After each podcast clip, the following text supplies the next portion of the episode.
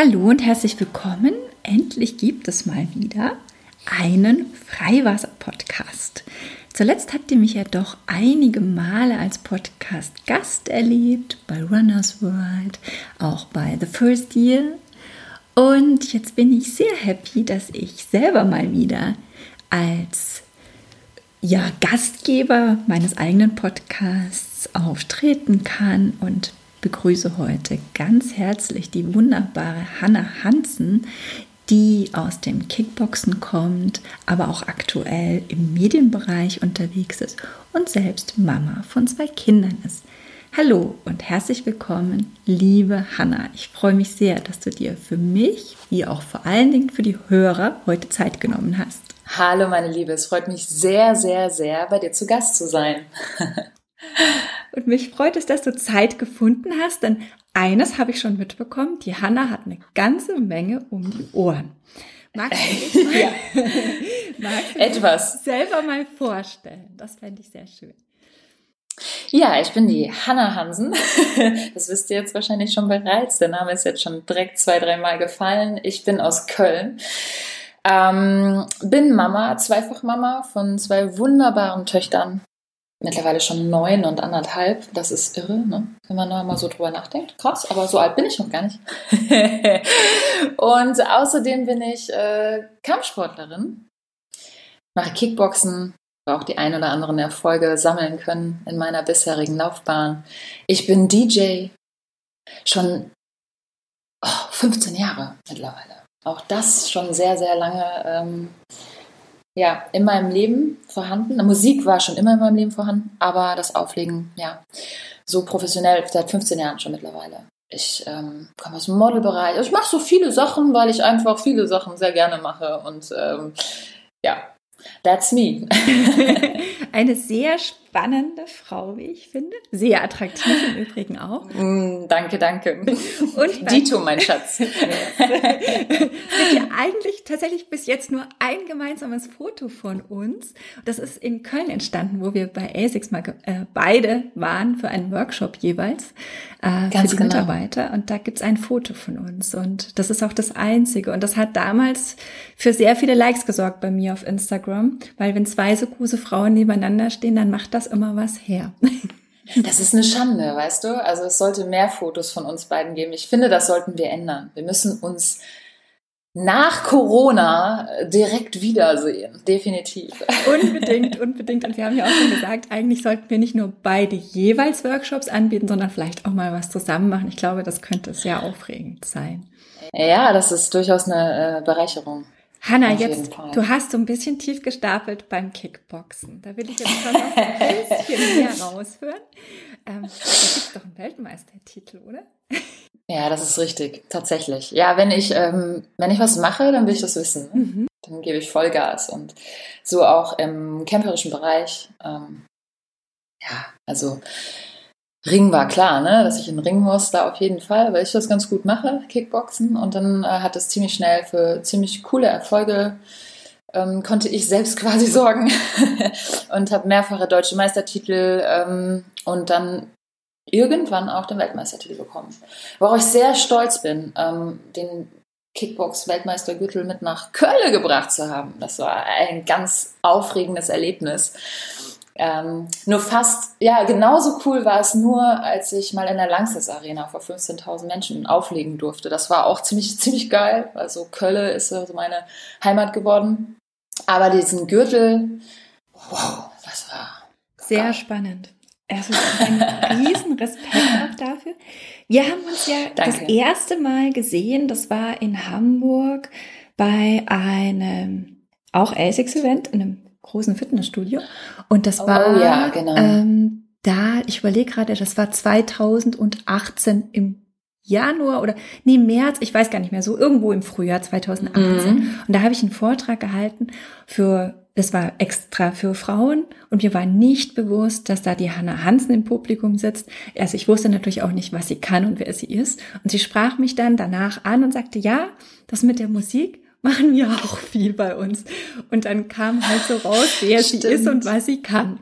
Und ich dachte, was ein Glück, dass ich das vorher nicht wusste. Kurz danach kam dann noch eine Olympiateilnehmerin Volleyball, die auch in diesem Vortrag saß.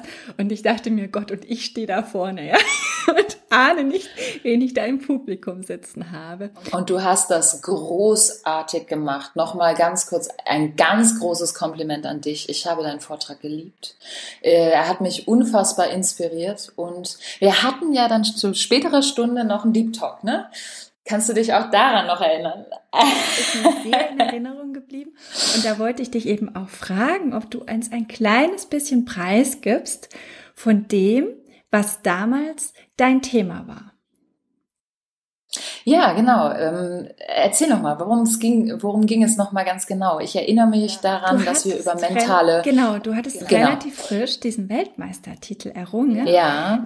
Als, wenn man es so sagen darf, doch mit einen Schnellstart in diesem Sport. Ne? Du bist ja direkt durch die Decke. Und dann mhm. kam plötzlich dieser Leistungsdruck. Jetzt, jetzt wissen die Leute, dass ich was kann und jetzt muss ich es beweisen. Also vorher ist man ja dieser Rookie, der einfach sich über jeden Erfolg freut und mitnimmt, was geht und denkt, was kostet die Welt. Und jetzt steht da dieser Weltmeistertitel im Raum und alle haben Erwartungen an einen. Und was, wenn man dann plötzlich gegen eine No-Name verliert? Und dieses Thema kenne ich vom, im Coaching von allen mhm. sehr erfolgreichen Athleten. Das ist etwas, was sich ein normaler Freizeitsportler nicht vorstellen kann, weil der denkt ja, ja, wenn du es geschafft hast, ja, dann ist doch so mega. Und dass dann aber tatsächlich ganz neue Themen kommen, denn jetzt wissen ja die Menschen, was du kannst und haben Erwartungen an dich und du selbst natürlich auch. Das ist, glaube ich, den wenigsten so bekannt. Und da würde ich mich freuen, wenn du ein bisschen was drüber erzählst. Ja, tatsächlich. Also da sprichst du sowas von wahre Worte, ähm, den Weg zu gehen. Und ähm, was viele nicht wissen, ist, dass ich das Jahr davor auch schon mal einen Weltmeisterkampf hatte und den verloren habe. Mhm. Tatsächlich. Ähm, ich bin das Jahr darauf erst Weltmeister geworden. Das hat mich auch ein ganzes Jahr motiviert. Ja. Ne? Extremst motiviert, weil ich habe versagt und ich wollte das unbedingt schaffen. Und das allein hat mich so enorm angetrieben, diesen Sport einfach zweimal am Tag zu, zu machen und wirklich alles zu geben und ne, nicht nur 100 Prozent, sondern 200 Prozent an Leistung zu bringen und über sich hinaus zu wachsen letztlich. Ähm, ja, das hat ja dann geklappt. Das Problem ist nur, wenn man dann diesen Titel hat, dann wollen ganz viele Menschen da draußen, natürlich Frauen in diesem, äh, in diesem Bereich, das auch. Und deren Wille ist genauso stark, ja, es unbedingt irgendwann einmal zu schaffen. Und das ist natürlich ähm, für jemanden, der den Titel hat, ein krasser Druck. Weil man kann ja nur verlieren. Ja, man kann das halten, das Niveau, aber man kann nicht noch einen drauflegen. Man kann nur im Worst Case etwas verlieren. Du weißt, worauf ich hinaus will. Ich weiß ne? absolut, was du meinst. Das ist, äh, das macht schon was mit einem. Ne? Das ist, also da, da muss man sehr erwachsen sein, da muss man sehr mental stark sein, da muss man fokussiert sein, ähm, um da einfach ja auch irgendwo mit klarzukommen, wenn es dann mal irgendwann nicht mehr so ist. Weil das geht nicht auf ewig. Ne? Man kann nicht immer diese krasse Leistung bringen. Und man ist ja on point. Man ist ja leistungstechnisch auf dem höchsten Level seiner selbst. Ne? Und das willst du wieder toppen. Und das willst du dann wieder topfen, toppen und im nächsten Kampf wieder toppen. Und irgendwann ne, ist man dann auch vielleicht sogar etwas ausgebrannt. Also das ist ein ganz, ganz schmaler Grab, äh, Grab, Nee, das nicht. Ein ganz schmal, schmales Grab hoffentlich nicht. Hoffentlich nicht. Für dich Aber ein schma ja, ein schmaler Grat. Ne? Ja, Auf, für ähm, manche auch ein Grab. Für manche auch ein Grab, aber ich hoffe, dann für die Gegner und, und, nicht für mich. Nee, ich, ich habe dich ja. auch stets als sehr mental stark erlebt. Wie sind denn da so deine Strategien gewesen, damit umzugehen? Ja, ähm, sich da viel mit auseinanderzusetzen. Und ich bin ein absoluter Perfektionist. Und es gibt eigentlich kein Geht nicht. Ne, das macht mich auch verrückt. Du hast es vorhin vielleicht kurz mal, bevor wir hier angefangen haben, äh, bemerkt, dass es, es muss doch gehen, diese Audiosequenz, das muss doch bei dir ankommen. Ja? Wir hatten gerade eben Tonschwierigkeiten und das, da wollte ich nicht locker lassen. Ich so, es geht, es geht irgendwie. Und genau so bin ich. Ne? Und das musste ich auch echt lernen manchmal. Also ich kann das immer noch nicht so gut, aber das muss ich immer wieder lernen zu sagen, okay, es ist halt so, wie es ist. Eine Freundin sagt immer, das ist Stoizismus. Ne? Ja. Wenn man etwas nicht mehr ändern kann, dann sollte man es auch einfach gut sein lassen und es laufen lassen. Ähm, ja, da bin ich gerade bei und ich versuche da ähm, nach wie vor den, den richtigen Weg für mich zu finden und ja, ich bin dabei. Niemals am Ende. Der Weg ist das Ziel, man sagt das ja so schön, ne? Ja, das finde ich ganz spannend, weil das war auch ein Learning, das ich hatte in Bezug auf Leistungssport, dass mhm. wir ja gewohnt sind, sehr fokussiert sind und eben manchmal auch durch die Wand rennen, ne?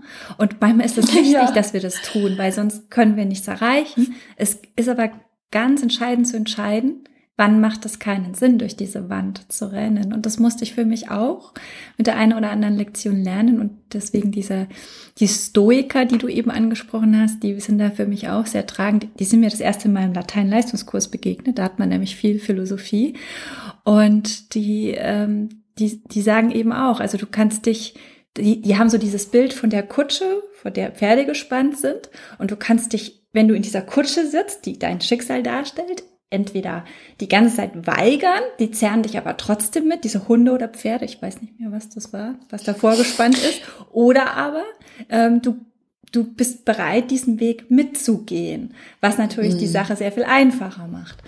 Und ähm, das ist aber immer wieder neu spannend rauszufinden, wann lohnt es sich zu kämpfen und wann lohnt es sich loszulassen. Und ähm, da, ich habe dann noch ein neues Wort so gefunden für mich. Kairologisch. Das kommt aus dem Altgriechischen. Aha. Heißt, wenn nicht jetzt, dann vielleicht ein andermal. Und das denke ich zum Beispiel inzwischen öfter, wenn ich äh, in Auftragsgesprächen äh, bin, wenn sich Menschen interessieren für ein Coaching bei mir und ich dann merke, ah, jetzt fangen die an, so viel über meinen Preis zu diskutieren und ich dann mhm. loslasse mhm. und dann denke, ach, wenn ich jetzt, dann vielleicht ein andermal, was ich Ganz früher toll, ja. noch nicht konnte, so, ja.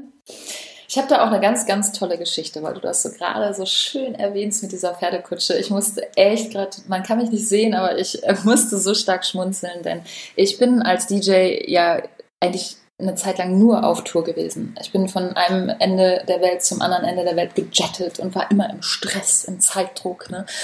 Und da habe ich eine ganz schöne Geschichte. Da war ich in New York und äh, mein Taxi kam zu spät und ich musste zum äh, Flughafen. Mein Flieger sollte schon recht zügig starten. Man muss ja ein bisschen mehr Zeit ähm, am Flughafen verbringen, wenn man international ähm, äh, fliegt. Und ich hatte Zeitdruck, der kam zu spät. Ich habe die Krise gekriegt. Ich saß da schon auf heißen Kohlen am äh, Hotelausgang und dachte so, wann kommt der denn jetzt? Wann kommt der denn jetzt? Mit, mit diesem Drang danach, dass meine Worte ihn dazu bewegen, jetzt schneller zu kommen, was natürlich Unsinn ist. Ja?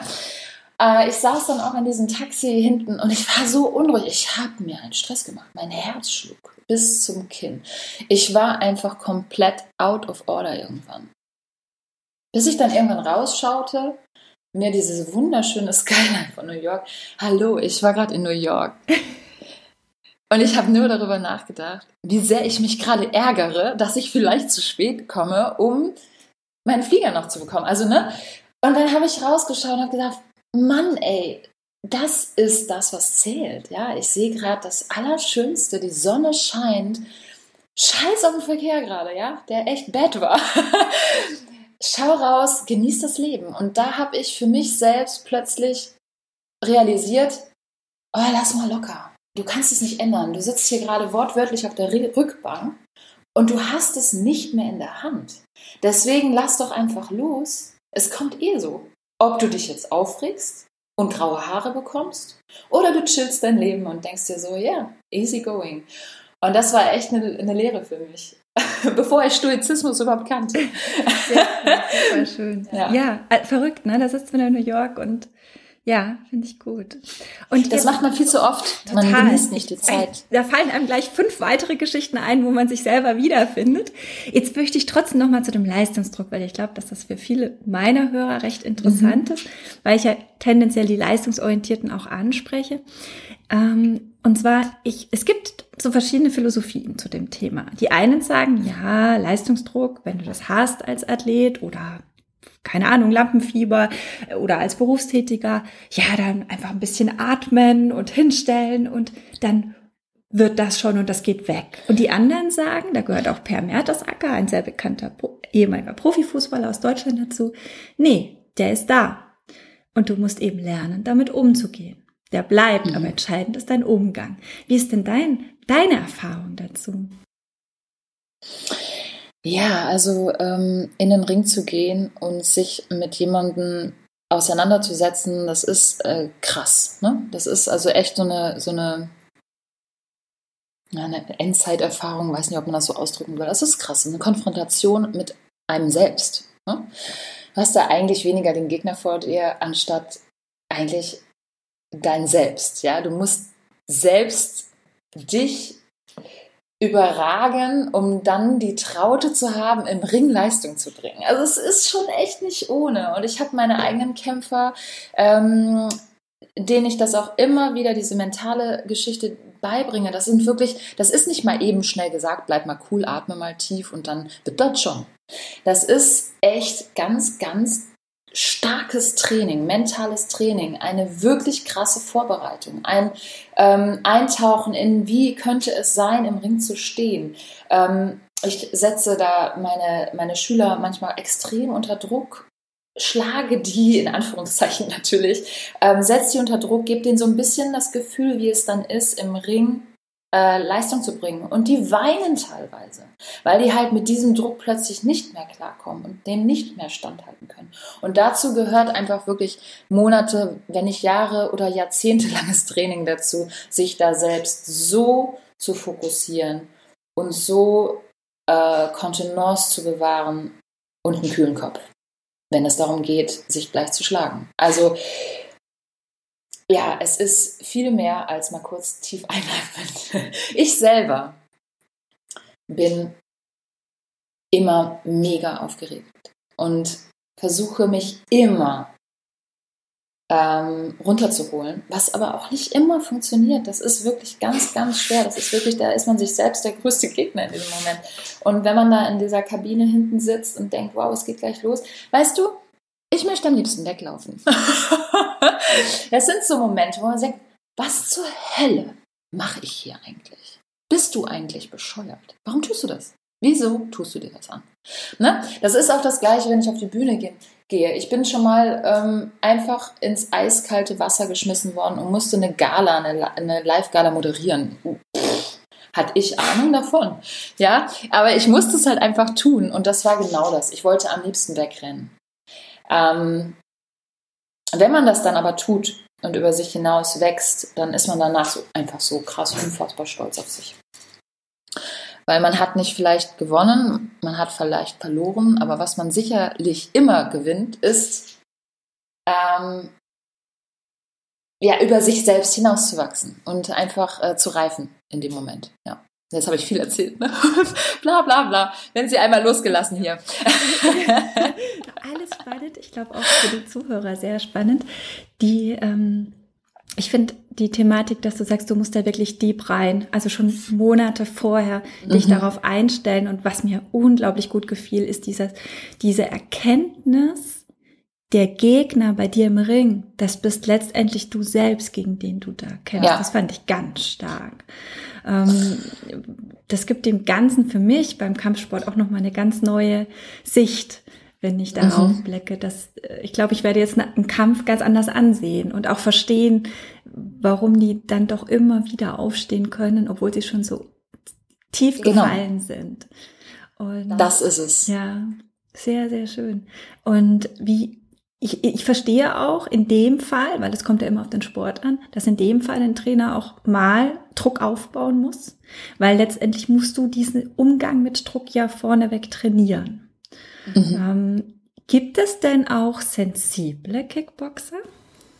sensible Kickboxer? Mhm. Ganz viele.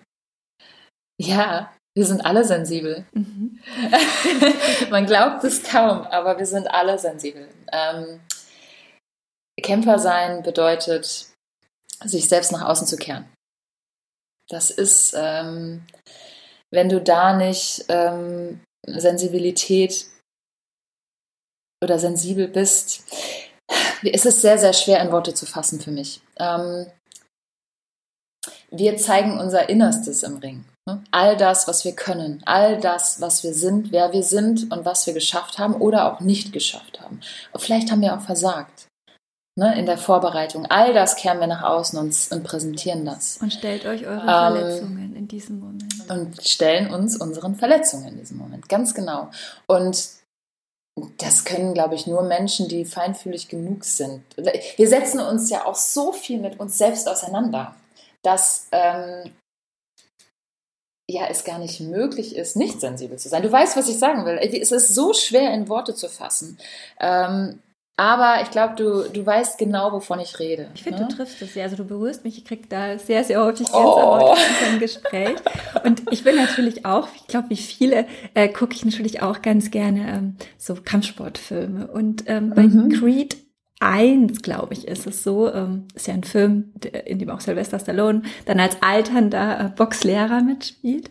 Und da ist es so, dass du in einer äh, Boxszene verstehst, wenn er mit zu viel Emotion, mit zu, zu viel Wut reingeht, sein Schützling, ähm, dann ist die Gefahr recht hoch, diesen Kampf zu verlieren. In der Tat. Und ja, erzähl ja. mal. In der Tat. Ähm, erlebe ich immer wieder, also ich habe echt einige Kämpfer begleitet ähm, im Amateurbereich, auf Turnieren. Ne? Und die sind oft wütend oder die wollen, die, die, die sind sauer, wenn sie geschlagen werden. Ne? Das ist so typisch dieses, okay, du bist nicht fokussiert, du bist nicht, ähm, du bist halt kein Profi in diesem Sinn, du lernst das neu. Es ist ja auch ganz natürlich. Wenn dich jemand schlägt, ja, wer ist denn da nicht sauer auf den anderen? Ist ja eigentlich logisch. Das ist so ein natürlicher ähm, Effekt eigentlich. Und das sieht man immer wieder. Und die werden dann aber dadurch, durch diese Emotion, ähm, unvernünftig. Vergessen Techniken, äh, vergessen das, worauf man sich wirklich vorbereitet hat und stürmen drauf los. Und dann passieren Fehler. Wenn du emotional an diese Geschichte drangehst, passieren Fehler. Du läufst nicht mehr nach Plan, du äh, hast deine Deckung nicht mehr unten, du willst ums Verrecken drauf losschlagen und dann wirst du ausgenockt. Deswegen ähm, lernt man das eigentlich zuallererst, Emotionen rauszulassen. Ich habe das selber am Anfang äh, mich immer wieder dabei erwischt, wie ich emotional wurde ich so dachte, boah, ey, die hat mich einfach krass geschlagen. So war das nicht geplant. Ne? Und ja, was passiert? Man vergisst die Dinge, die so essentiell sind, um einen Kampf zu gewinnen. Ja. Und äh, die Quintessenz daraus ist der Verlust. ja. Okay. Was ist denn essentiell?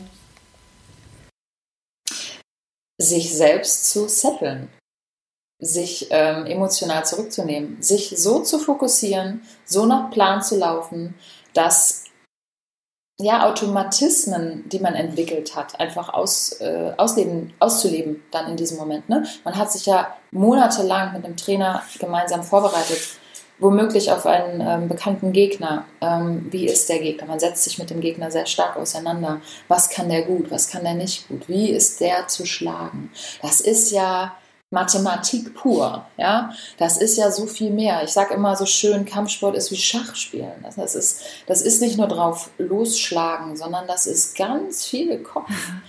Ja, ich gebe ja auch selber ähm, Gruppentraining und bringe das auch immer wieder im, im Training den Leuten bei, einfach intelligentes Kämpfen. Ne? Es geht nicht einfach darum, drauf loszuschlagen wild und irgendwie irgendwo irgendwen zu treffen, weil im besten Fall hat der Gegenüber eine gute Deckung. Es geht alles auf die Deckung, man ist dann selbst auf, ausgepowert und hat keine Kraft, keine Luft mehr, um zu gewinnen. Deswegen ähm, läuft das alles nach einem Plan. Wie beschaffe ich es, den Kopf frei zu bekommen? Ne? Kinnspitze ist ja ein sensibles ähm, ein sensibler Punkt bei demjenigen äh gegenüber und wie schaffe ich es, dass die Deckung so frei ist, dass ich da draufschlagen kann. Also gehe ich vielleicht von unten. Ich fange an vom Bauch an, ne? am Bauch zu schlagen, ein paar Leberschläge, ihn zu nerven, um dann irgendwann oben den Schlag zu setzen. Das nenne ich intelligentes Trämpfen, äh, Kämpfen. Oder mit Low Kicks unten anzufangen, um dann oben einen Schlag zu setzen. Ja, es ist so viel mehr als sich schlagen. Definitiv. Für die Zuhörer, ich habe nämlich das Glück, dass ich Hannah sehen kann und darf. Das Spannende ist, während sie das gerade beschrieben hat, passiert da ganz viel. Sie ist eigentlich schon in Bewegung mit dem Körper, so wie man es eigentlich auch Ach so, ja, das merke ich gar nicht. Total spannend zu sehen. Und dann, wenn sie vom Schlag spricht, dann kommt die Faust auch. Tatsächlich? Und das ist so toll zu sehen. Ähm, das ist ja, dass Kopf und Körper eben zusammenhängen. Und das, das ist Leidenschaft. Ja, das ist Ganz viel Leidenschaft. Das ist Leidenschaft. Ich hatte ursprünglich vor, dich zu fragen, was ist für dich die Faszination gewesen, zum Kick Kickboxen zu gehen, mhm. zumal du eben so eine hochattraktive äh, Frau bist, wo man jetzt nicht sofort denken würde, naja, was macht die jetzt beim Kickboxen? Aber letztendlich hat sich die Frage fast erledigt, weil wenn man dir jetzt gerade zugehört hat in den letzten 27 Minuten, dann weiß man schon, warum dich dieser Sport so fasziniert? Es ist Liebe. es ist absolute Liebe. Tatsächlich strahlen meine Augen, wenn ich davon ähm, berichten darf. Und ich liebe es, anderen Kickboxen beizubringen. Diese Liebe ähm, zu dem Sport, die ist einfach, die versetzt ja auch bei uns Sportlern einfach Berge. Ne? Ja. Das ist ja auch nochmal dieser ausschlaggebende Grund dafür, warum man das alles tut. Was hat denn diese Liebe entfacht? Wie kamst du denn darauf? Man muss ja erstmal auf so einen Sport auch kommen. Ja, ich war immer schon Leistungssportler. Ähm, mhm. Ich habe früher ähm, ganz intensiv ähm, Reitsport betrieben, über 16 Jahre lang. Ich habe Pferde gehabt. Ich äh, bin äh, jedes Wochenende auf Turniere gegangen. Ich war auch hier mal in der, im, äh, im Kader kurz und habe die German Friendships bin ich geritten. Da war ich sehr stolz. Mein Teammitglied war ein Inder und äh, ich habe da auch Prinzessin ähm, äh, äh, von Jordanien. Äh, wie heißt sie nochmal? Branja? Nee. Ja, ich, oh ne? ich bin da mit sowas ganz schön. Ja, ja. Du weißt, ihr glaub, wisst, was Branja ich meine. Klingt irgendwie gut. Ja, klingt ganz gut.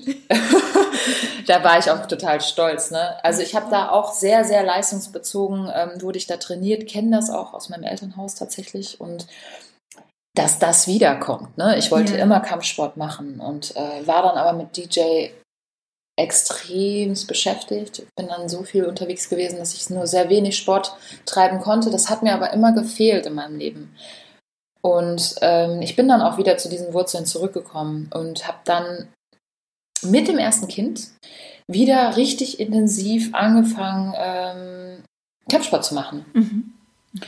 Und das ist so durch die Decke gegangen, einfach so. Das war auch so ein Selbstläufer, dass ich, ja, hallo, leistungsbezogener Mensch, äh, damals schon jedes Wochenende auf Turniere. Das ist ja logisch, dass ich dann natürlich in den Ring wollte.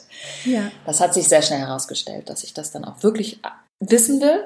Und ja, das hat ja gut geklappt. Und dann kam eins zum anderen und ähm, ja, bis dann halt, wie gesagt, der, der Weltmeistertitel auch geholt war. Sehr ja. cool. Und ganz nebenbei hast du ja, das hast du ja auch eingangs schon gesagt, schon zwei Kinder zur Welt gebracht. Und übrigens, mhm. liebe Zuhörer, ähm, man merkt eben, wir sind im Homeoffice. Irgendeiner meiner Nachbarn langweilt sich und bohrt gerade. Also das höre ich tut mir leid für die. aber das ist halt das Leben, ja. Also da müssen wir jetzt einfach mit umgehen. Und ähm, aber ich wollte jetzt doch noch mal auf den Fakt zu, zu sprechen kommen, dass du aktuell, wenn ich es richtig verstanden habe, alleinerziehende Mutter mit zwei Kindern bist, die Sport ja, und Berufstätigkeit richtig. unter einen Hut bringt. Und jetzt ist es ja nicht nur so, dass du im Kickboxen aktiv bist, sondern auch noch, wenn ich es richtig mitbekommen habe, medial gerade durchstartest. Und, ja. und beim Kickboxen die Frage, bist du nur noch Trainer oder bist du auch noch selber aktiv im? Ich ähm, leider, leider ist es so, dass ich habe ähm, eine was heißt leider, leider? Ja, Corona macht das momentan einfach nicht möglich, da aktiv wirklich voranzugehen, was, äh, was das Kämpfen angeht. Bei mir persönlich ist es ja so, ich habe vor anderthalb Jahren ein Kind bekommen und ja. äh, das war dann erstmal Priorität. Ich hatte einen ziemlich großen Kampf äh, in Aussicht und ähm, bin dann aber schwanger geworden und dann wurde das alles abgesagt. Es wäre eine coole Sache geworden, aber was auch überhaupt nicht schlimm, also es war alles zur richtigen Zeit. Ähm, äh, passiert und äh, die kleine Maus ist jetzt, wie gesagt, seit anderthalb Jahren da und das ist die krasseste Bereicherung meines Lebens, mal abgesehen von meiner großen, die natürlich auch. Ähm, und aber aufgrund dessen, weil ich halt einfach nochmal Mutter geworden bin und weil ich ähm, da die Prioritäten gesteckt habe, bin ich nicht mehr kämpfen gegangen. Ja. Na, das ging ja nicht, logisch. Ja. Ich habe dann auch gestillt und dann habe ich mehr Training gegeben, als äh, selber mich vorzubereiten. Und dann kam Corona. Dann war eigentlich einiges geplant, allerdings, ja, jetzt nicht mehr möglich. Aber äh, mein Glas ist immer halb voll. Und ich bin ein Mensch, der sich sehr schnell adaptiert adaptieren kann und mhm. ich suche auch gerne neue Herausforderungen. Und äh, mhm. die kamen so auf mich zu, von selbst. Ich habe mich da gar nicht äh, drum bemüht und ähm, habe dann halt ein Angebot bekommen, ne? ein Schauspielangebot, was ich dankend angenommen habe. Äh, denn es geht auch um Kampfsport. Darfst du davon anderem, schon ein bisschen was erzählen? ja, das so? war's auch schon fast wieder. Ich darf noch nicht mehr erzählen. Also genau, okay. um was es sich handelt, den Titel und so weiter und so fort. Ähm, das behalte ich noch ein paar wenige Wochen für mich. Ja. Es fällt mir schwer, ich bin ehrlich. Aber ähm, ihr dürft ganz, ganz gespannt sein. Das wird ganz, ganz, ganz toll werden. Und ähm, ja, ganz bald mehr auf meinen sozialen Netzwerken, äh, in meinen Kanälen, äh, Instagram und Co. Auf jeden Fall als allererstes. Yes. also ich, bin, so ich werde dranbleiben, ich bin sehr gespannt. Yay. Und ich, jetzt hast du vorhin gesagt, ich bin eine Perfektionistin. Und alle, die mich äh, als Follower kennen oder auch als Coach, ähm, meine Klienten allen voran, die werden jetzt innerlich geschrien haben, als du das gesagt hast. Warum widerspricht Daniela da nicht? Weil ich immer meinen Klienten ähm, klar mache, Perfektionismus ist, ist etwas, äh, von dem wir uns lösen sollten, weil er uns äh, auf Dauer nicht gut tut, weder effizient macht noch ähm, ist es mental gesund. Allerdings habe ich nicht widersprochen, weil auf den Sport bezogen, auf dieses bereite mich 100% vor und bin da absolut gewissenhaft, da sehe ich ja den Sinn. Ich glaube aber nicht, dass er sich durchs Leben in allen Bereichen durchziehen sollte. Und da mhm. habe ich den mhm. Eindruck, hast du, glaube ich, für dich auch einen Weg gefunden, weil mit Perfektionismus kommst du ja als alleinerziehende Mutter mit zwei Kindern, Sport und Berufstätigkeit nicht weiter, oder? Nee, nicht, äh, nicht wirklich. Also ich bin auch ein Chaot auf der anderen Seite. Also ich bin, ich bin ja vom Sternzeichen Zwilling. Und das trifft den Nagel so ziemlich auf den Kopf. auf der einen Seite Perfektionist, auf der anderen Seite voll Chaot. Ähm, das hält sich eigentlich so gesehen dadurch ziemlich gut die Waage. ähm, ich glaube, da, wo es wichtig ist, bin ich Perfektionist und möchte über mich hinauswachsen. Manchmal auch zu sehr. Ähm, das habe ich alle, das habe ich erkannt. Da versuche ich auch immer ähm, wieder ja, mir das halt bewusst zu machen und zu gucken, ey, ist das jetzt so wichtig, so perfekt zu sein oder ist es auch in Ordnung, so wie es gerade ist? Ne? Mhm. Also das ist so ein innerer, innerer, eine innere Diskussion, die ich immer wieder mit mir führe. Ist, glaube ich, auch völlig in Ordnung so. Wie gesagt, der Weg ist das Ziel. Das ist auch so mein, mein Motto. Ja. Ne? Am Ziel angekommen, ja, und dann. Ne? Ja. Der Weg macht das, äh, macht das Leben schön. Und ähm, ja, genau. Also äh, auf der anderen Seite mit zwei Kiddies, ey, ein Schulkind und ein Kita-Kind, äh, Perfektion. Ja, ich kann euch mal hier zu Hause einladen. da ist nicht so viel Perfektion am Start. Ähm, da lasse ich ähm, die Chaos Queen auch gerne mal raus. Und das ist auch in Ordnung. Und ich das ist gut das. so. Ich bin dir dankbar, deswegen habe ich es angesprochen, damit eben wir nicht bei diesem Perfektionismus hängen bleiben, weil in manchen Dingen, es kennen auch alle Controller mit Sicherheit aus dem Rechnungswesen, es gibt Bereiche, da sollten wir 110 Prozent geben. Ja, und das gilt für uns Sportler genauso. Und dann gibt's aber eben Bereiche, wo ich zum Beispiel auch mein Chaotentum pflege und deswegen überhaupt vollstes Verständnis dafür habe, dass du das auch pflegst. Und das hatten wir in unserer Vorkommunikation ja auch. ich muss lachen. Ähm, und das fand ich aber gleichzeitig auch so sympathisch, weil es erklärt, nur so kannst du dein Leben meistern. Ja, und es fällt, es ist, es kann nicht sein. Also, mir ist es wichtig, ein qualitativ hochwertiges Leben zu führen. Ja. Ne? Und da gehören ähm, weder äh, großartig materielle Sachen noch finanzielle Sachen dazu. Die sind natürlich notwendig, wissen wir alle. Ja. Allerdings ähm, ist das nicht das, ähm, das Ausschlaggebende, sondern Quality Time, Quali Qualität, qualitativ hochwertige Zeit ist für mich ähm, Atmen. Im Taxi in New York auch mal aus dem Fenster zu schauen und solche Dinge, Zeit mit, der Kinder, mit den Kindern verbringen, mit der Familie, ähm, äh, Zeit am Wasser zu verbringen, solche Sachen. Und da darf auch gerne mal was hinten runterfallen. Und das ist halt so dieses Chaos-System, was ich dann dadurch auch gerne pflege. Es muss nicht immer alles perfekt sein ja, dann. Ja. Äh, viel wichtiger ist dann, sich Freiräume zu schaffen und dann wirklich zu leben. Ja. Weil darum sind wir doch ja, auch eigentlich so alle da. Ne? Sympathisch. Ne? Sehr genau. gut, finde ich ganz. Also ich finde das ganz wichtig, das den Menschen da draußen zu sagen. Ja, weil häufig wird sowas nur kommuniziert, alleinerziehende Mutter, zwei Kinder, Sport, Kickbox-Weltmeisterin, bla bla bla. Und man denkt, wow, wow, wow. Und dann ist man als, wenn man das hört, total eingeschüchtert und denkt, oh Gott, die macht alles richtig und ich nicht. Und dann sind nee, die Menschen oft oh so Gott. deprimiert, dass sie gar nicht erst anfangen, an sich zu arbeiten, weil sie nicht glauben, dass sie zu so etwas fähig sind. Und ich finde es so wichtig, da Mut zu machen und zu sagen, ähm, das bedeutet aber eben, dass man bereit ist, in manchen Bereichen nicht perfekt zu sein, um in anderen Bereichen alles ja. geben zu können. Und ich finde auch ganz, ganz wichtig, jeder hat seine Päckchen zu tragen. Jedem geht es mal scheiße, auf gut Deutsch. Ich hoffe, ich darf das sagen. Oh, bitte, ich bitte. ähm, Wichtig ist nur, was man dann in diesen Momenten daraus macht. Ja. Ähm, und ich habe wirklich gelernt, ich war nicht immer so, es ist alles halt auch eine Reise. Und ich habe gelernt, dann in diesem Moment zu sagen, okay, das ist jetzt gerade richtig scheiße. Aber ich gucke mal nach links, ich gucke mal nach rechts. Was ist denn gerade in diesem Moment eigentlich nicht scheiße? Vielleicht habe ich gerade eine, eine schlechte Nachricht bekommen, ähm, schaue aber raus oder bin gerade draußen und die Sonne scheint. Ja, also das sind so, so Lappalien eigentlich. Ja. Aber ich versuche immer aus einer schlechten Situation etwas Gutes zu machen. Das hilft mir enorm. Das Glas ist halb voll anstatt halb leer. Ähm, ich habe das durchaus auch mal anders. dass das bei gesehen, dir wirklich so ist.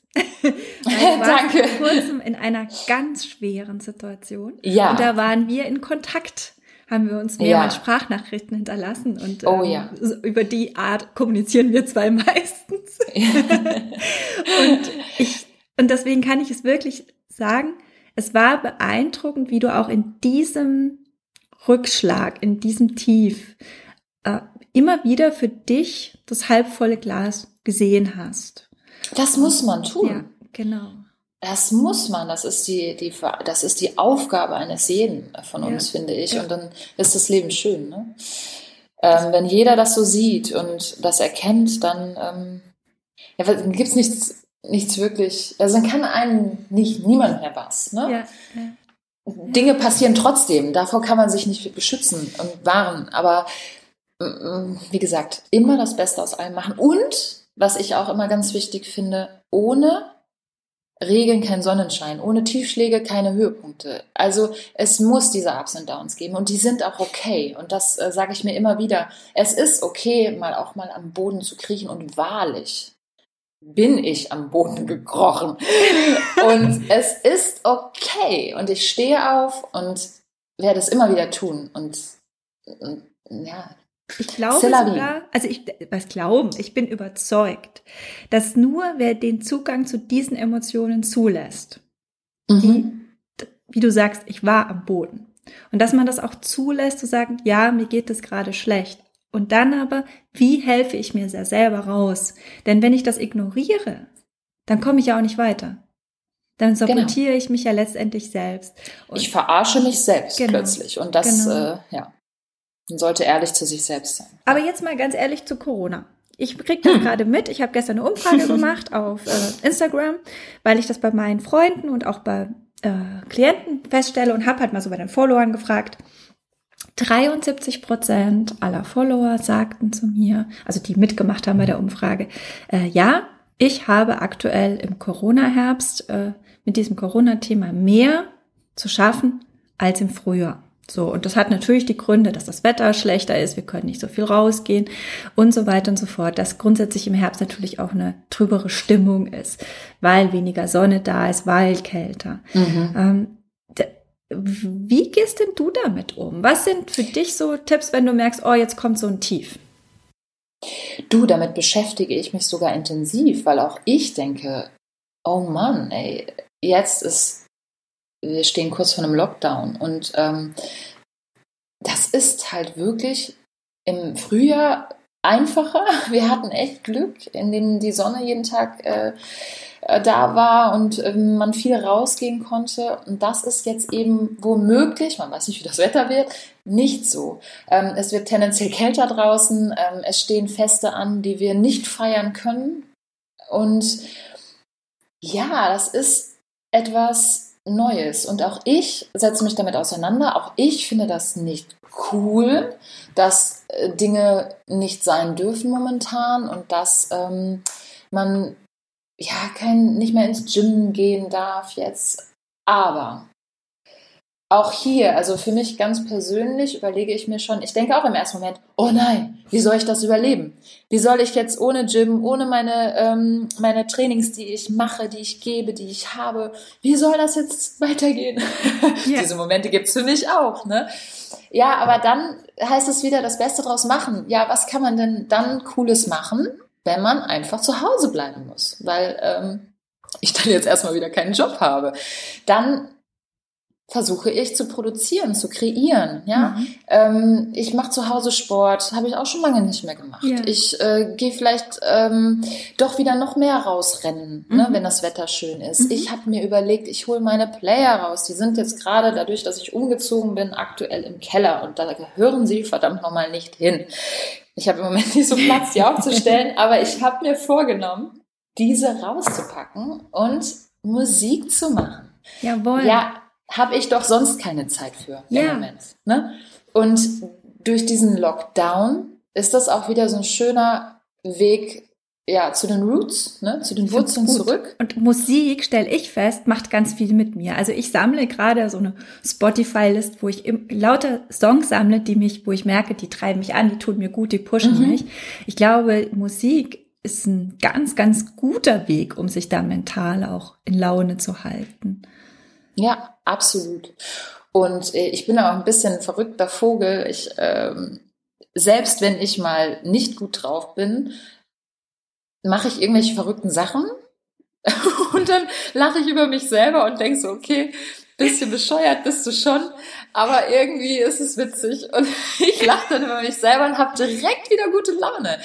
Und ähm, das mache ich manchmal sogar mit Absicht. Ja. Ne? Das ist, ähm, ja, das ist so wie Lach-Yoga vielleicht, mhm. ein bisschen abge in abgewandelter Form und selber ja, was Verrücktes ab und zu machen. Wir können es nicht ändern. Ähm, Corona ist da, wir müssen damit leben. Ja. Es gibt Menschen, ähm, die das nicht gut verkraften, diese Krankheit. Ja. Ich hatte selbst im März ähm, die äh, Erkrankung und ich kann ah, nur sagen, es ist kein Spaß. Okay. Ja, ich habe das durch. Es okay. war mit Haken einem kleinen Baby echt sehr, sehr, wow. sehr, sehr schlimm. Oh also ich weiß, dass es echt eine Krankheit und für ältere, für ähm, immungeschwächte Menschen echt schlimm sein kann. Und deswegen, es ist so, wie es ist. Da werden wir wieder, guck mal, ey, da schließt sich der Kreis. Da sind Natürlich. wir schon wieder beim Stoizismus. Man kann es ja jetzt eh nicht ändern. also, macht das Beste draus und ähm, fangt an zu malen. Ja, aber macht Oder was Verrücktes. Was, ja? Macht was Verrücktes. So also ich liebe auch verrückte Dinge. Ähm, und ich bin da so dabei, verrückte Dinge tun einfach gut. Ja, nicht das Leben so ernst nehmen. Ja, also absolut, da bin ich dabei. Ich finde auch, Hanna, wir sollten viele, viele verrückte Dinge tun. Ja. Jetzt ist es ja so, dass du aktuell, wie ich das richtig verstanden habe, Single bist, oder? Ja, auch das ist hinten runtergefallen. Und jetzt beobachte ich das so häufig, dass viele starke Frauen in meinem Umfeld, Klienten, Freundinnen, ähm, Singles sind neuerdings.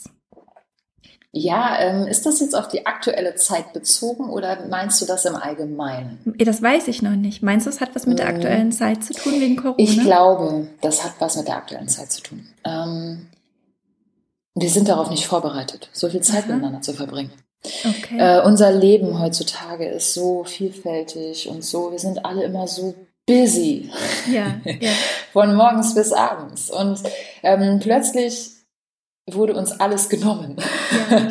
und wir waren plötzlich mit Zeit äh, gesegnet und ähm, mussten uns vielleicht mit dem Partner doch etwas mehr auseinandersetzen. Und vielleicht ist da das ein oder andere einfach aufgekommen.